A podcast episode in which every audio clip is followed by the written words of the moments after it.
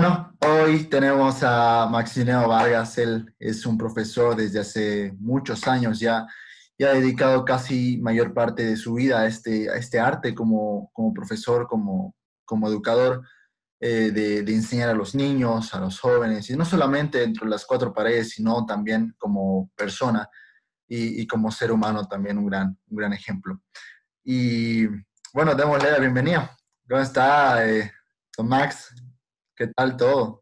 Gracias. Hoy, eh, hoy, es Día del Maestro, 6 de, 6 de junio, y eh, espero que esté a gusto, espero que esté bienvenido al, al show. Y nada, eh, ¿cómo está? ¿Cómo está pasando la cuarentena? Mm, claro. Muy bien, tratando de aprender porque la vida es todo un aprendizaje, ¿no? Sea con cuarentena o sin cuarentena, tenemos que ir aprendiendo. Ahora tenemos más oportunidades para poder reflexionar en algunos aspectos que tal vez antes no hemos reflexionado o se nos ha pasado por alto, especialmente como educadores, como persona humana. Hay muchas cosas que yo personalmente he ido analizando, reflexionando y aprendiendo, que la vida es para eso. Claro, es creo que primordial eh, tomar en cuenta todo lo que nos trae la cuarentena para, para, para enseñarnos, ¿no? Todas estas cosas de, de, de, de todo lo que debemos aprender. ¿Y, y usted se encuentra en su casa? ¿Está en su casa ahorita, pasando la cuarentena o pues ya trabajando un poco? Estoy en la casa todavía. No nos dejan salir por las normas y las prescripciones que hay, de quedarse todavía, ¿no? Por la edad incluso. Y hoy además es sábado, sábado y domingo no se puede salir. Y tampoco he ido a trabajar por todas las situaciones que se ha pasado, ¿no? Entonces sigo nomás aquí, queriendo aprovechar a, al máximo el tiempo que uno tiene, ¿no? Y, y, ¿cómo, ¿cómo, empezó todo esto de, de la educación, de, de, dedicarse a este, a este arte eh, de enseñanza? ¿A qué edad más o menos? Bueno, como todo joven, cuando uno sale muchas veces de de del colegio, eh, se cuestiona, ¿no? ¿Qué va a ser universidad? O tal vez siempre pensamos en alguna, en alguna proyección futura. Entonces, eh, es cuando yo, cuando salí, egresé el 67, 1967, ya pensé en qué hacer. Eh, uno tiene varios pensamientos en esa edad, especialmente si uno no tiene una orientación muy específica. ¿ya? Y una de ellas, claro, después de recorrer algunos... Uh, algunas áreas de posible aprendizaje, entonces me quedé con ese pensamiento del magisterio y, e ingresé, 72, estamos hablando de 1972, yo soy profesor rural, eh, me he formado en la normal de Paracaya, ¿no? Al ir a Punata, kilómetro 42, y tuve la oportunidad en esa gestión, en ese año, de ingresar a un tercer curso. Son cuatro cursos, o eran cuatro cursos. ¿Y por qué? Porque dieron una oportunidad ¿no? a todas las personas que son bachilleres ingresar directamente a ese curso. Yo ingresé y allá, bueno, me encontré con muchos amigos, me hice todo una, un grupo con esas ansias de querer saber, aprender, ¿no? Y ahí me quedé. Ahí es donde he empezado con todo esto y bueno, como siempre al comienzo, no hay, no hay posibilidades de ingresar a trabajar inmediatamente. Entonces estuve así casi unos dos o tres años. El 75, bueno, yo me fui a Camargo, allá he iniciado. En Camargo he empezado y bueno, desde ese año, con algunos altibajos, eh, altibajos quiero decir que algunos años, cuando ya me vine de, de Camargo no trabajé, ya porque muchas veces es difícil entrar ¿no? a, este nivel de, de, enseñanza ya directamente en otro lugar. Entonces, desde esa vez estoy trabajando. Camargo, regresé a Cochabamba, me fui a la frontera con, con Oruro, estamos hablando de Confital, más allá de Confital, y después, bueno, poco a poco he ingresado a lo que ahora es eh, la provincia Esteban Arce, estoy trabajando allá desde el 1983-84 y ya con, ah, forma más formal con ítem desde el 89-90. Ese es mi decodido, ¿no? Además, como siempre, ¿no? Uno encuentra en su caminar eh, lo que uno va a hacer. La vida nos lleva por esos caminos. Hay que dejarse fluir por la, por la vida misma y por nuestras, también nuestro entusiasmo, sentimientos, o lo que decimos nuestra vocación. Me ha gustado mucho, he trabajado y me he dedicado estos últimos años más a trabajar con jóvenes. He trabajado en tres internados, Jesús María Matarani, Jesús María Quecoma y Jesús María Sacaba, como, como profesor al principio, después como administrador de esos tres colegios. Y ahora sigo en la zona, ya no como administrador, pero sí como un profesor de aula. Retomando lo que he aprendido en los inicios de mi actividad en magisterio. Eso es un poco mi recodido, ¿no? Y sí, y sí, es, eh, la verdad es que es, es largo, ¿no? Es, es, de bastantes años ya. Eh, y, todo este tiempo de educador, eh, supongo que la ha ido a pasar muy bien, que realmente es lo que le gusta, ¿no? Es, es, lo, que, es lo que ama hacer, es lo que ama enseñar. ¿Y, cómo se siente el día de hoy? O sea, ¿con qué ánimos está el día de hoy? ¿Se siente satisfecho eh, con todo lo que ha hecho? ¿Todavía siente que le falta hacer algo más? Yo me encuentro bien, por una parte, y por otra parte, esa, esa emoción o esa dinámica o ese de querer enseñar, uno no se lo pierde, ¿no? Son los años que uno lo va fortaleciendo y uno sigue con ese, con ese entusiasmo, ¿no? El entusiasmo en este momento sería que se normalice todo lo que se está, por una parte, restringiendo para poder volver al aula, ya con tal vez con ánimos un poco más renovados, emociones un poco más dinámicas, de volver a ver a los niños, eh, empezar a caminar por los lugares que uno caminaba, porque en el área rural hay que caminar. Entonces uno se habitúa a eso y quiero regresar a ese mismo ambiente, a ese clima y seguir con el trabajo. Claro, ahora ya seguramente con, con nuevos, ah, con nuevas formas de querer hacer las cosas con los niños. Ya no, no tanto el presencial, sino también las partes de la tecnología que en este momento se nos está, estamos aprendiendo una palabra, ¿no? Porque eh, muchos hemos sido tal vez eh, no conocedores de los TICs, pero ahora ya con, con, con, esta nueva visión, con esta, esta nueva mirada de lo que va a ser la educación, entonces hay que prepararse. Yo me he preparado, nos estamos preparando, no solamente yo, sino todo, todos los profesores, para poder regresar al aire, al aula con todo este nuevo bagaje de conocimiento, más entusiastas y con nuevos retos, tal vez en el, área de la educación. Sí, y sí, la verdad es que eh, como se siente igual eh, motivado para volver, eh, creo que algunos igual para volver a salir a las calles, poder, eh, no con tranquilidad, obviamente no podemos salir con tranquilidad porque el virus va a seguir ahí, pero tal vez eh, salir y, reencontrarnos y volver a, a, nuestro habitual de antes, ¿no? Y eh, bueno, una pregunta. ¿A usted le parece eh, los cursos virtuales o cree que todavía no están bien em, planteados como, como lo tienen? Bueno, es, una, es un nuevo reto, ¿no? O sea que tal vez no nos hemos dedicado, muchos maestros, yo, yo manejo la computadora, pero no me he dedicado con esa mirada de enseñar a los niños desde la distancia con nuevo estrategia. Pero uno lo agarra. Yo personalmente ya lo, ya, lo estoy aprendiendo, ya lo estoy manejando, ya me siento con, esas, con esos entusiasmos de entrar en esta nueva dinámica. Pero al ser área rural, tengo mis preocupaciones, ¿no? Porque no es igual la ciudad que el área rural. Entonces, yo creo que en la medida que vayamos trabajando, vamos a encontrar soluciones en el camino, ¿no?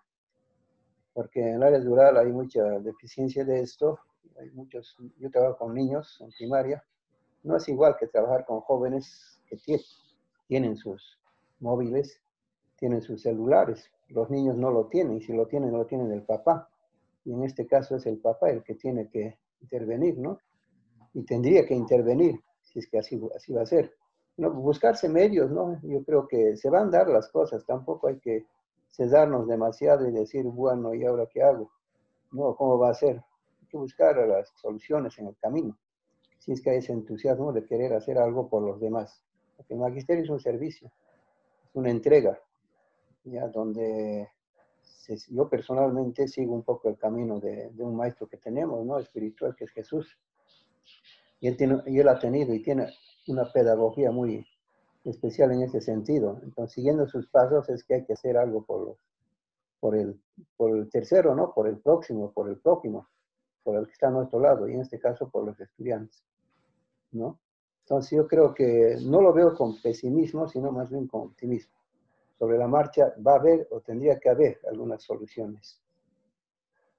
Sí, sí, la verdad es que estoy de acuerdo con, con lo que dice.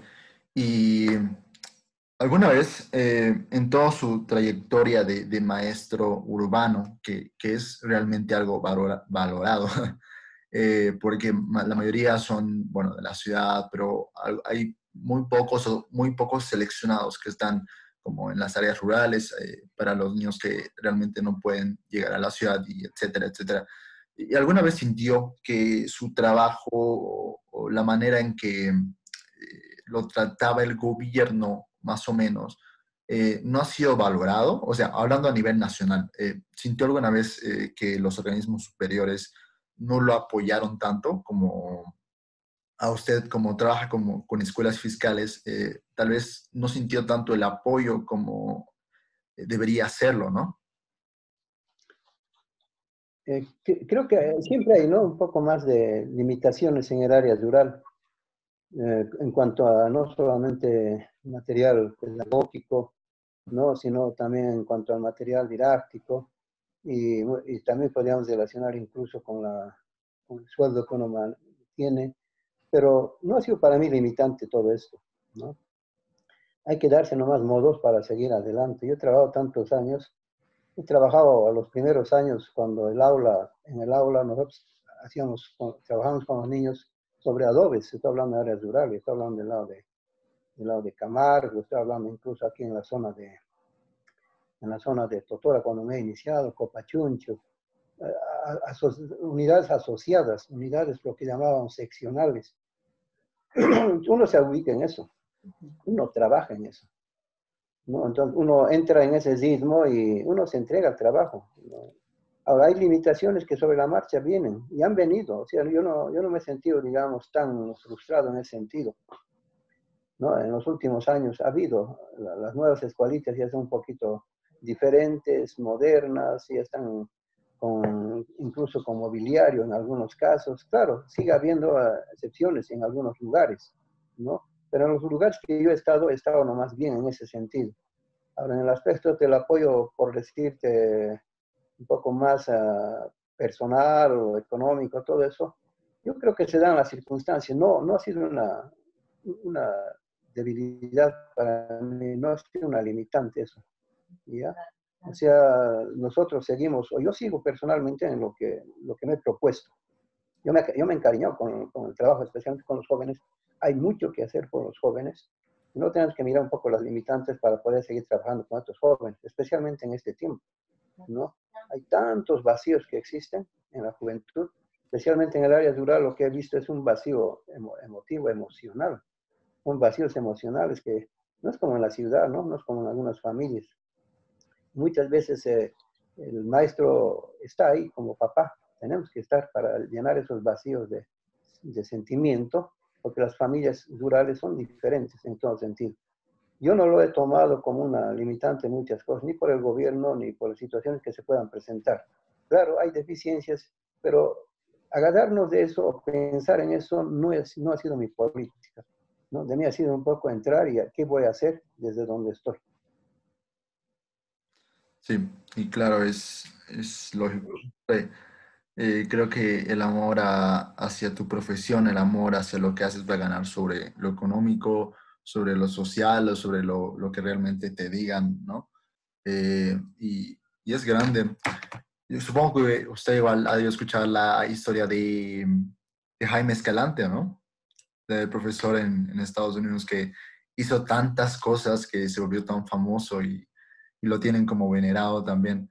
Um, y usted, uh, supongo que tal vez debe ser un ejemplo o tal vez usted cree que ya está a su nivel de, de, de Jaime Escalante como un educador o tiene su modo? Bueno, eh, estoy hablando de Jaime Escalante, conozco un poco la historia, pero también hay otros profesores que, o sea, yo especialmente eh, me he guiado, eh, son como diferentes, ¿no? Para una persona nuestro trabajo. Pero en el caminar del mismo trabajo encontramos tantos retos, tantas situaciones un poquito adversas, entre comillas, que tenemos que tenemos que un poco acomodarnos, tenemos que superar. Yo, yo personalmente estoy con ese pensamiento. En áreas rurales, incluso la distancia, ¿no? Entonces, eh, uno cuando ve el objetivo y cuando tenemos las metas un poco firmes, ya sea en el aula o ya sea en la comunidad, nosotros buscamos, yo busco estrategias, buscamos estrategias los maestros rurales. Sabemos cómo, cómo vencer algunas adversidades de la vida, ¿ya? No es que me sienta yo igual que Jaime Escalante, pero en mi trabajo, mi trabajo, al realizar mi actividad, yo me siento pleno, ¿ya? Con lo que hago, ¿ya? Desde mi punto de vista estoy bien. Entonces, yo creo que Jaime Escalante ha hecho lo, ha hecho lo que ha tenido que hacer para ese ambiente, para ese lugar y esa situación. Entonces, yo en el mío lo hago de la misma manera, ¿no? O sea, empezando de la, del caminar que uno tiene que hacer cada día, incluso una hora diario, yo, yo manejo o estoy caminando una hora y 15 minutos cada día, entonces, eh, por ir a la escuelita.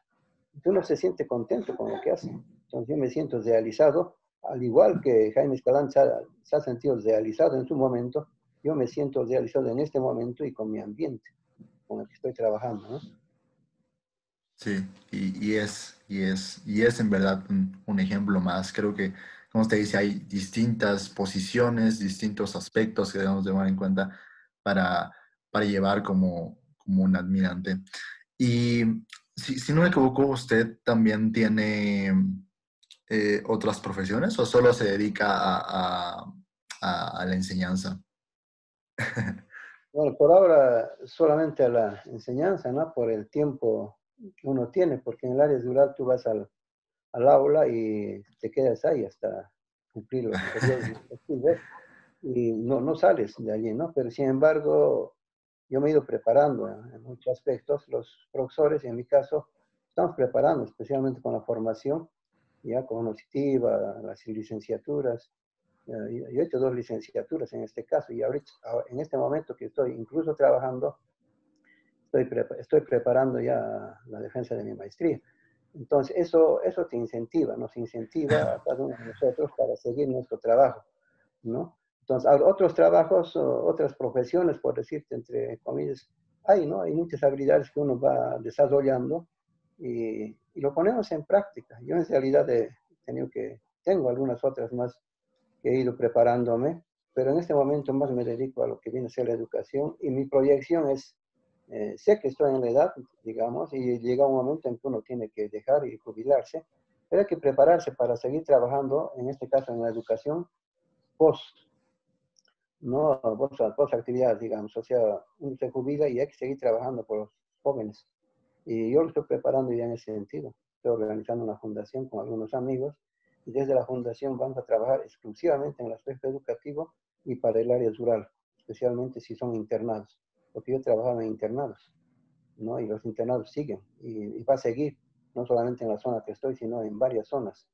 Tiene que ser una, una de las opciones, trabajar en internados, trabajar por los jóvenes y hacer de que todos los jóvenes se superen y ya visibilicen un poquito el futuro, especialmente en la, forma, en la formación humana y todas esas cosas que especialmente eh, en este caso tu persona o otros jóvenes que están con esto, tienen esas ansias. Y nosotros queremos un poco ayudarles en ese aspecto desde donde estamos trabajando, ¿no? Y sí, y sí, y, y, lo, que, lo que realmente me cuenta es, es, es realmente relevante, impresionante como la preparación desde, desde ya ahora para el futuro. Y ya, ya para terminar un poco más la entrevista, eh, una, una, pregunta más para ponernos en, en, contexto. Eh, ¿Cómo se vería usted, o sea, cómo se vio usted hace 10 años? Pensaba, bueno, hace 20 años pensaba llegar hasta acá como educador o pensaba ya jubilarse y cómo se ve usted de aquí a, a un futuro. No sabemos en cuántos años más, pero ¿qué es lo que realmente le falta hacer para estar súper tranquilo y, y, descansar o ya después eh, jubilarse en paz? Bueno, lo que me dice hace 10 años, 20 años, yo en el magisterio estoy treinta y tantos años. Eh, hace 10, 20 años yo estaba trabajando en los internados eh, como administrador. Y cuando uno se dedica a su actividad, yo personalmente en mi caso, uno se dedica a lo que está haciendo, ya sea en el aula o en la administración. Yo me dedicaba a eso, ¿no? o sea, al momento, preparándome para ese momento para hacer lo mejor que uno puede hacer en ese instante. Y muy poco, muchas veces, ver el, ver futuro, ¿no? Pero el futuro ha llegado, o sea, la, la situación en la que estoy ha llegado. De acuerdo a lo que uno va trabajando y entregándose al trabajo, lo demás viene. ¿No? Viene en la misma proporción, en la misma magnitud, en la misma situación que uno está haciendo. Entonces yo estoy donde estoy, estoy contento con todo ese proceso que he vivido y he trabajado porque al estar en el aula, al estar de administrador, al estar trabajando donde uno está trabajando, aprende. He aprendido muchísimo. He aprendido muchísimo los primeros años de trabajo, los, los años que he estado ya con los jóvenes. Pues es un aprendizaje permanente que uno va teniendo como maestro y, como, y, estando ahora me siento bien y en el futuro, como dice yo, ya he proyectado, ¿no? Es lo que mencionaba hace dato con relación a llegar a la jubilación, dejar eh, el puesto para otros jóvenes con los mismos intereses iniciativas y luego y seguir pero apoyándolos desde otra situación, desde otro nivel o desde otra perspectiva. Y en este caso es eh, trabajar ya con, con la fundación y seguir apoyando en la educación. ¿Qué más vendrá más después? Bueno, solo Dios sabe, ¿no? Y pero hay que estar preparados para todo. Claro, claro, y es, y es muy cierto. Eh, la verdad es que gracias por, por la entrevista, me, me, encantó, la verdad, hacer la entrevista hoy. Y nada, sabemos que usted sin duda es eh, un ejemplo de persona, un ejemplo de, de profesional que, que ama realmente su lo da todo por eso, ¿no? Y sin duda alguna, eh, ser profesor ahora mismo se ha convertido en una virtud, tal vez no tan valorada como esperaríamos, pero es una virtud que eh, es realmente memorable, ¿no? Porque ustedes son los que nos hacen eh, amar a estudiar, ustedes son los que nos, nos hacen aprender, sin duda, para lo que nos va a venir en el futuro. Y no solo, no, no solo con ustedes aprendemos matemáticas, sino también aprendemos como, ok, la vida o todo lo relacionado con ella y, realmente les debemos todo a ustedes, todas las personas que ahora mismo son exitosas o las personas que ahora mismo son profesionales o que ahora mismo tienen una formación buena, les deben todo realmente a ustedes. Y qué, qué gran virtud. Y gracias por la entrevista. Eh, espero que te cuides igual, que estés en casita, todo bien y, que no pase nada malo. Nos vamos a estar viendo pronto. Muchas gracias, gracias por la entrevista, gracias por hacerme de vivir algunos eh, momentos eh, de inicio del proceso del maestro. Y felicidades para todos los otros colegas, compañeros que en este día estamos recordando eh, estamos recordando nuestro día como Día del Maestro y felicidades para todos y un abrazo. Y gracias a ustedes, jóvenes. Muchas gracias. Nos vemos. Chao, chao. Hasta luego. Chao, chao, chao.